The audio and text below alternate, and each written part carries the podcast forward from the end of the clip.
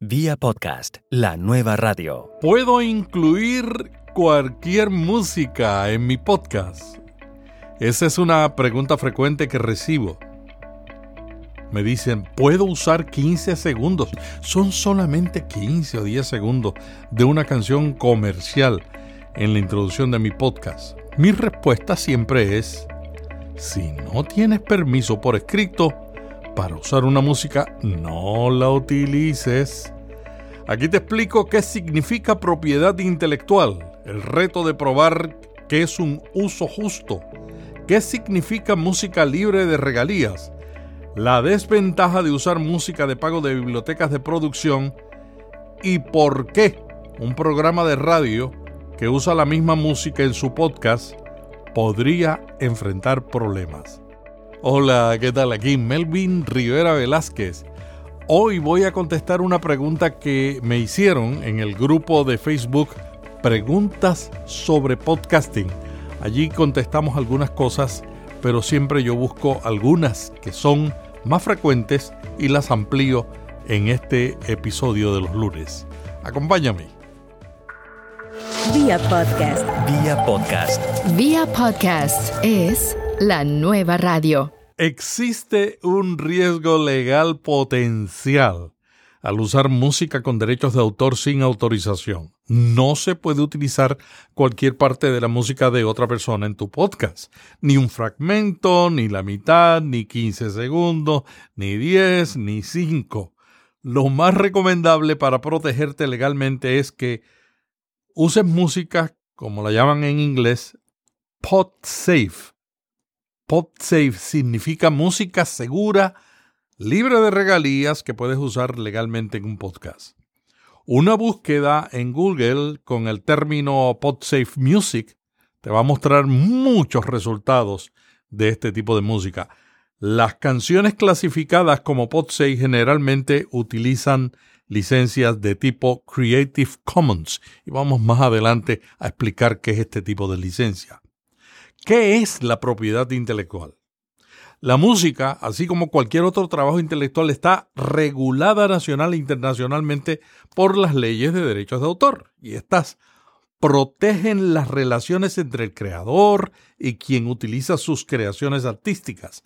Una persona posee los derechos de autor de su trabajo tan pronto como se fija en un medio tangible. O sea, no tiene que inscribirla, no tiene que registrarla. Simplemente la puso en una página web, la publicó en un archivo de Word, ya eso es una declaración de que él es el dueño. No importa si lo registra o no. Ahora, si lo registra, es más fácil demostrar en una corte que él es dueño de la creación. Por eso yo siempre digo, aunque no lo necesitas, regístralo.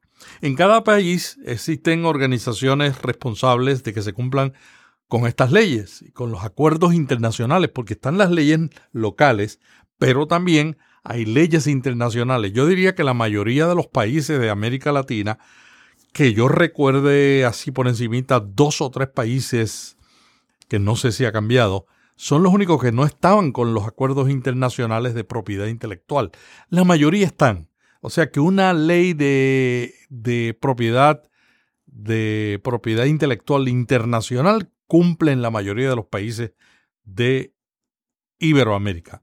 Un error común entre los podcasters es pensar que están exentos de estas leyes porque solo usaron unos segundos de una canción o porque no la utilizaron con propósitos comerciales y a menudo lo justifican con el término uso justo. Ah, no, eso es lo que llaman los abogados uso justo. ¿Qué es uso justo? Bueno, según los abogados especializados en derechos de autor, la política de uso justo de una propiedad intelectual sonora es muy, muy, muy, muy complicada. Esto es lo que yo he leído de estos abogados. Ellos dicen, hay cuatro criterios que utilizan para determinar si el uso de un trabajo protegido por derechos de autor está cubierto por esta política. Número uno, ¿Cuánto del trabajo protegido por los derechos de autor se está utilizando? ¿Estás utilizando 5, 10, 15, 30? Segundo, ¿qué tan sustancial es el uso de que le estás dando esa música? Por ejemplo, si estás usando la música en todo un, un programa y el programa dura cinco minutos y la canción cuatro. Tercero, ¿cuál es la naturaleza de la porción utilizada del trabajo? ¿Utilizaste la parte de la canción que es más popular o la más importante o utilizaste la más oscura, la que nadie se acuerda? Número cuatro, ¿qué impacto tendrá el uso de la música en la comercialización del trabajo original? Si, te, si estás usando una música y la gente deja de comprar el original porque la está escuchando en tu podcast, entonces el dueño de la propiedad intelectual dice, me afectó las ventas. No es fácil. No es fácil definir qué cubre y qué no cubre un uso justo. Por eso, lo mejor es evitar. Evitar el uso sin permiso de obras protegidas por derechos de autor. Si planeas usar una música en la introducción o cierre de tu podcast, asegúrate que tienes autorización para hacerlo. Y si tienes duda, mejor usa música libre de regalías. ¿Qué es música libre de regalías? La música libre de regalías es aquella cuya licencia permite usarla en todo el mundo a perpetuidad sin pagar cada vez que se utiliza. Libre de regalías no quiere decir que no pagues. Tú puedes pagar, por ejemplo, toda la música que escuchan en vía podcast y en, Notipod hoy. Yo he pagado por esa música desde 3 dólares hasta 17 dólares o 20 dólares. Yo he pagado por esas canciones, ¿no? Pero no pago cada vez que la, la reproduzco en el, en el podcast. Hay música que tú tienes que pagar cada vez que la usas.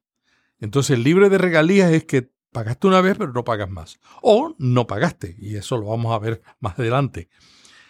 Ahora, ellos tienen un requisito y es que no puedes vender la música libre de regalías a otra persona. O sea, tú no puedes entrar y descargar toda la música de regalía, invertir 100 dólares y luego ponerla en tu sitio web y vendérselo a otros podcasters. Eso no lo puedes hacer. Hay opciones gratuitas que puedes usar como la música con una licencia Creative Commons. Pero cuando usas ese tipo de música, y hay fotografías, y hay videos, hay todo tipo de contenido eh, bajo ese tipo de licencia. Pero lo importante es que tú leas bien cuáles son los requisitos que tienen. En algunos casos piden que le des crédito al artista. Otras veces piden que le pongas un enlace a la página web. Creative Commons es exactamente lo contrario de copyright. En este caso, le dan más valor a que un contenido llegue a más gente. Ellos en Creative Commons tienen una serie de licencias diferentes. Sin embargo, la gran mayoría, al menos en el caso de la música, utilizan la licencia atribución no comercial.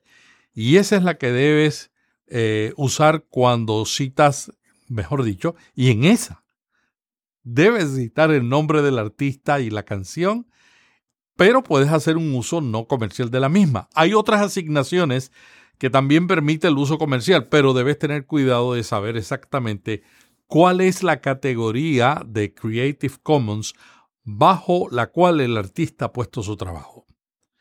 Hay muchas bibliotecas en línea de música libre de regalías que puedo utilizar. Aquí en, en Vía Podcast, en la página web, puedes buscar el directorio de música de producción y vas a encontrar, y yo te voy a dejar el enlace en las notas de este podcast, para que busques una lista amplia que hemos publicado de música libre de regalías y de música eh, libre de regalías y gratuita, o sea que no tienes que pagar. Libre de regalías que pagas una vez y libre de regalías que no tienes que pagar. ¿Qué es música de pago? Esta es la otra categoría.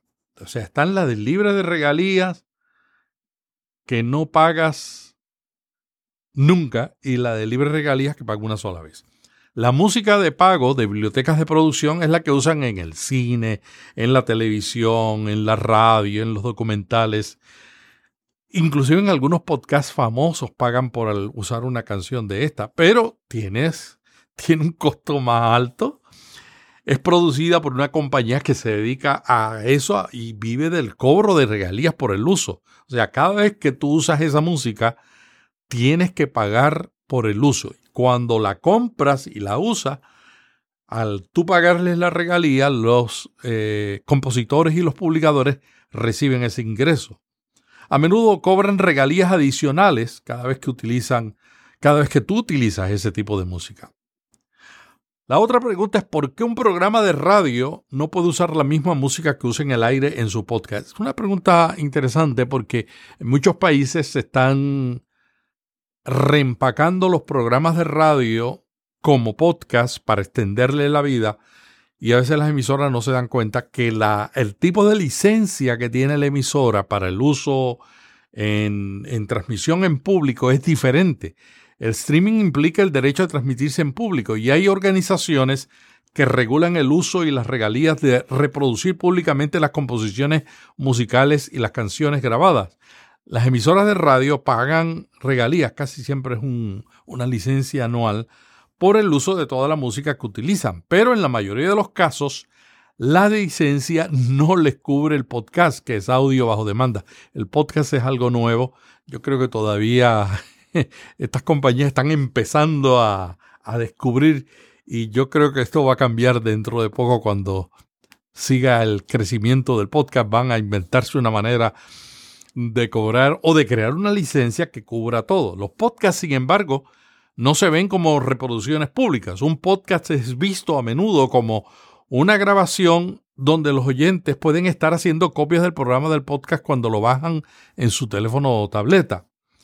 En virtud de eso, la ley de derecho de autor dice que una grabación no implica el derecho de ejecución pública, sino el derecho a hacer reproducciones de la obra musical y de la grabación sonora.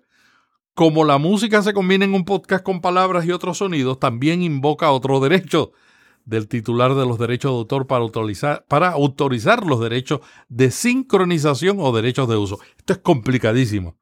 Así es que yo creo que uno tiene que buscar la manera más simple. Y la manera más simple es usar música libre de regalías que pagas una vez o música libre de regalías que te la dan gratis como la de Creative Commons, asegurándote que tú le das el crédito o cumples con los requisitos de esa licencia de Creative Commons. Hay otra alternativa y es usar música con permiso escrito de un artista independiente. Digamos que tú tienes un amigo músico, le puedes pedir permiso para usar una de sus canciones en tu podcast. Pero si te da permiso, dale crédito, págale con un enlace a su catálogo, a su página web. Es una manera de pagar, ¿no? La clave es asegurarte que, aunque sea tu mejor amigo, te dé un papelito. Que tengas un permiso por escrito de la persona o entidad propietaria de los derechos de autor. Tú no sabes lo que va a pasar.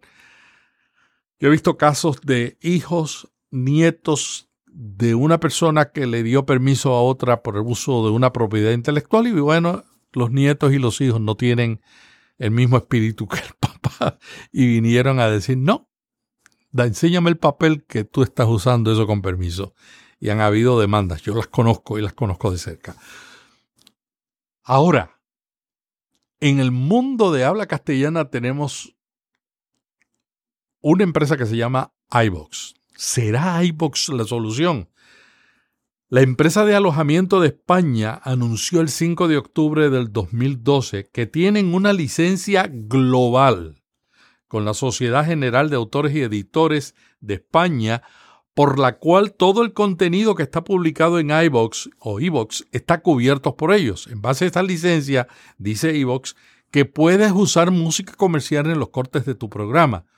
iBox obtuvo esa licencia que cubre la totalidad de los audios publicados en esa empresa, o sea, los audios que están alojados en esa compañía.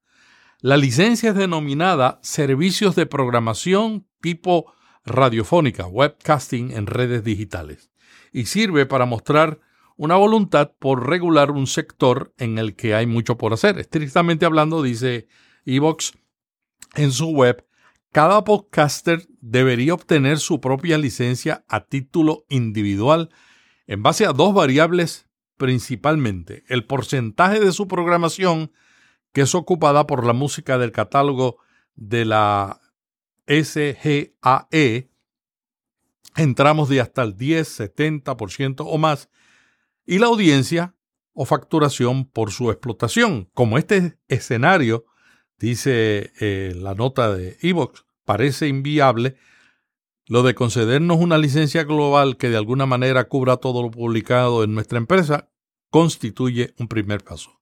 Eso fue lo que publicaron en el 2012.